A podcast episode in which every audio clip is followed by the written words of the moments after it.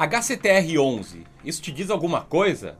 Bom, talvez você saiba, talvez não, mas nesse vídeo a gente vai falar sobre o fundo imobiliário Hectare, um fundo imobiliário que ficou bastante reconhecido vamos dizer assim, recentemente, pelos seus altos pagamentos de dividendos, pelo seu alto dividend yield e atraiu aí uma boa quantidade de cotistas.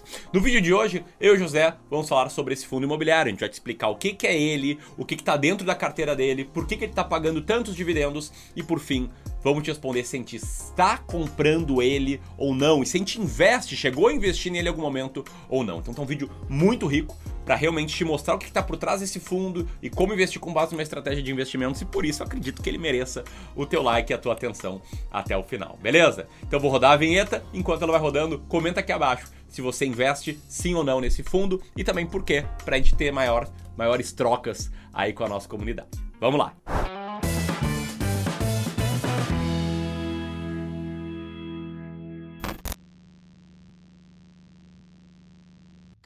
Para manter então todo mundo na mesma página antes de tudo, eu quero te falar que esse fundo é o fundo Hectare CE de ticker HCTR11. Ele é um fundo que é administrado pela Vortex e gerido pela Hectare Capital Gestora de Recursos Limitada. Ele também é o 15 quinto maior fundo imobiliário do Brasil em número de cotistas. Tem mais de 107 mil cotistas diferentes. O fundo Hectare Capital ele é um fundo do tipo de papel, ele investe majoritariamente, né, a sua política de investimentos regulamenta que ele vai investir preponderantemente em títulos de renda fixa atrelados ao mercado imobiliário, conhecidas CRIs. E se você olhar a carteira do fundo nos relatórios gerenciais, por exemplo, você vai ver que isso é verdade mesmo. Nesse gráfico que está aparecendo, esse gráfico de pizza, a gente consegue ver que a maior parte do patrimônio do fundo está investido justamente em CRI. São quase 1,7 bilhões de reais investidos nesse tipo de ativo.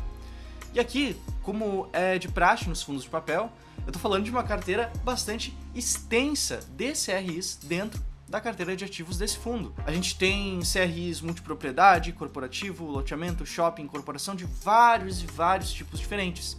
E o HCTR11 também ele tem até negócios um pouco exóticos ali dentro do seu portfólio, como por exemplo uma série de papéis de dívida de resorts. Sim, os resorts que estão sendo construídos ao redor do país. O que é algo, né, bastante incomum e até um pouco diferente. E tudo isso também variando na questão de indexadores. São títulos de renda fixa que precisam estar indexados a alguma coisa para oferir essa rentabilidade. E mais da metade desses títulos, eles estão atrelados ao IPCA, que é um indicador de inflação. Também tem ali uns 20% desses títulos atrelados ao IGPM. E aqui já vai um spoiler para um ponto que eu vou comentar depois, mas esses são dois índices que subiram bastante recentemente. A gente sabe como a inflação ela está subindo no Brasil e, consequentemente, a gente também vê a Selic meta definida ali pelo Banco Central, definida pelo Copom, também subindo. Bom, muito bom, José. José deu um panorama geral sobre o que está por trás desse fundo, sobre onde ele investe, sobre qual é o custo que está embutido ali quando você investe nas cotas desse fundo. E deixa eu te falar agora sobre o que, que você recebe ou que você teria recebido historicamente em termos de dividendos, que é o que chama muito a atenção nesse caso, nesse fundo imobiliário específico, e até mais especificamente algo que está chamando muito a atenção no setor de fundos imobiliários de papel.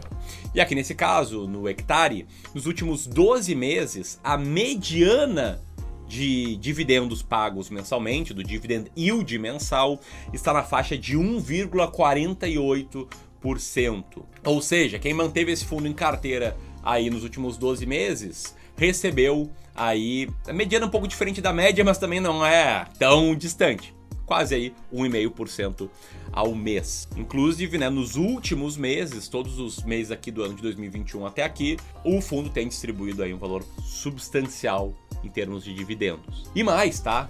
Nesse ano inteiro não teve nenhum mês ainda em que esse fundo pagou dividendos menores do que no ano passado, pelo menos até aqui. O que é claramente um ponto aí a ser destacado desse fundo imobiliário que atrai a atenção de muitas pessoas, assim como um outro fundo, o Iridium, que a gente comentou recentemente, atrai. Aí, se você quiser conhecer o Iridium, vou deixar o link aqui para um vídeo completo que a gente fez sobre ele uh, eh, para você assistir depois. Mas antes de passar aí para os próximos passos desse vídeo, para explicar sobre estratégia, sobre por que a gente investe ou por que a gente não investe, José, explica aí por que esses dividendos estão mais altos e se dividendo passado é garantia ou não de dividendos futuros. Manda a letra aí, José.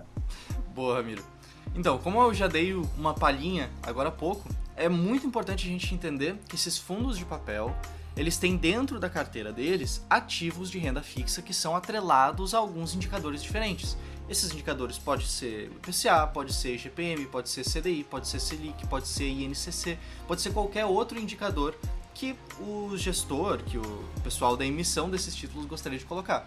Majoritariamente, eles indexam esses papéis justamente ou à inflação ou ao CDI, a Selic, essas taxas pós-fixadas. O que a gente tem visto nos últimos tempos é uma alta muito forte justamente desses indicadores.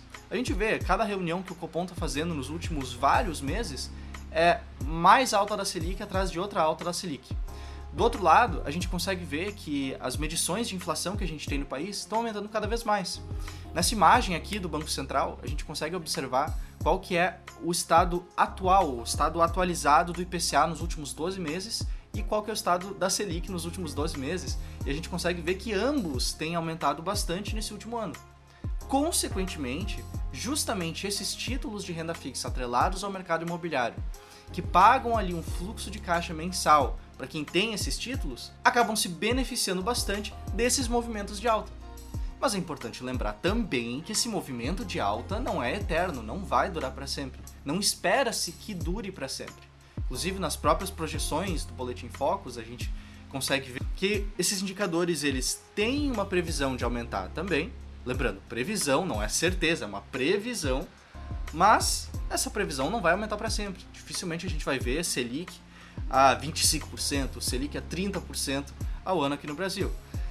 De novo, previsão. Não estou dizendo que não vai acontecer, não estou dizendo que não vai virar o caos instaurado, mas é uma previsão. Não tem uma previsão de aumentar tanto assim, e justamente esses títulos, uma hora, vão parar de pagar tanto porque o preço vai acabar se ajustando nesses ativos. Perfeito, José. E deixa eu pegar de novo aqui o gancho para falar o seguinte, tá? Quanto é que você deveria pagar hoje para comprar uma cota desse fundo imobiliário. Atualmente, tá, no dia que a gente grava esse vídeo, o preço por cota fica na faixa de 122 reais com 68 centavos, o que significa que esse fundo imobiliário está sendo vendido por 6% a mais do que o seu valor patrimonial, ou seja, está sendo vendido com um prêmio de 6% sobre o valor de mercado dos ativos que tem na carteira dele, que fundos de papel têm ativos que são marcados a mercado. Em outras palavras, isso significa que os investidores estão dispostos, estão pagando mais caro para comprar esses ativos, confiando aí na gestão desse fundo imobiliário, enfim, no que ele vem entregando. Agora, nós aqui no Clube do Valor investimos no fundo Hectare, sim ou não?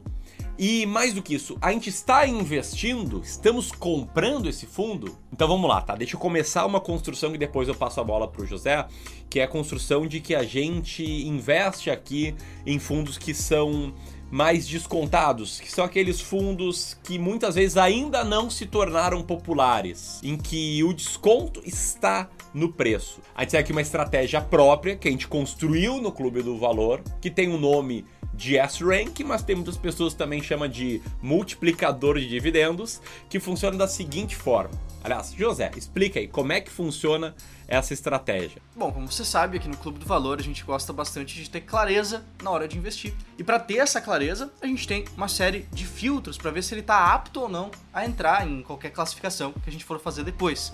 Primeiro a gente passa um filtro de liquidez para ver se ele é líquido ou não, e o HCTR11 passa nesse filtro. A gente tem o filtro de estabilidade de dividendos para ver se ele é um fundo estável, previsível, que paga com consistência. Ele também passa nesse filtro. A gente tem o filtro de tipo, em que a gente elimina um certo tipo de fundo imobiliário. HCTR11 é um fundo de papel, a gente não vê problema, então ele também passa nesse filtro. E tem também o filtro de idade. O HCTR11 é um fundo que tem mais de um ano de idade, então ele também passa por esse filtro.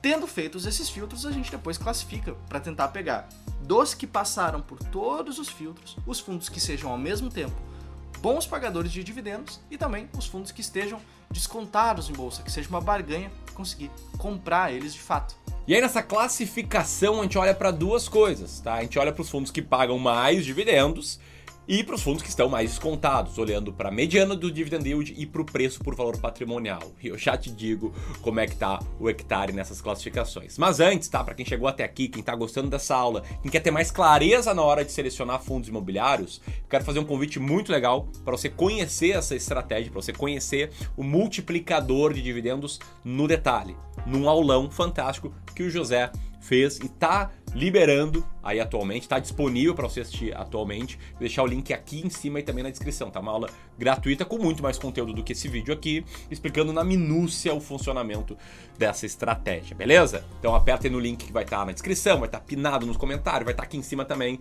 e assiste lá essa aula, aproveita, que é um material muito rico disponibilizado de forma gratuita. E voltando aqui para fechar o gancho, negócio é seguinte, tá? No passado, o fundo hectare esteve bom já, nessa combinação de bons pagadores e de descontados. Então tem alguns clientes nossos do Clube do Valor, da nossa gestora, que tem cotas dele.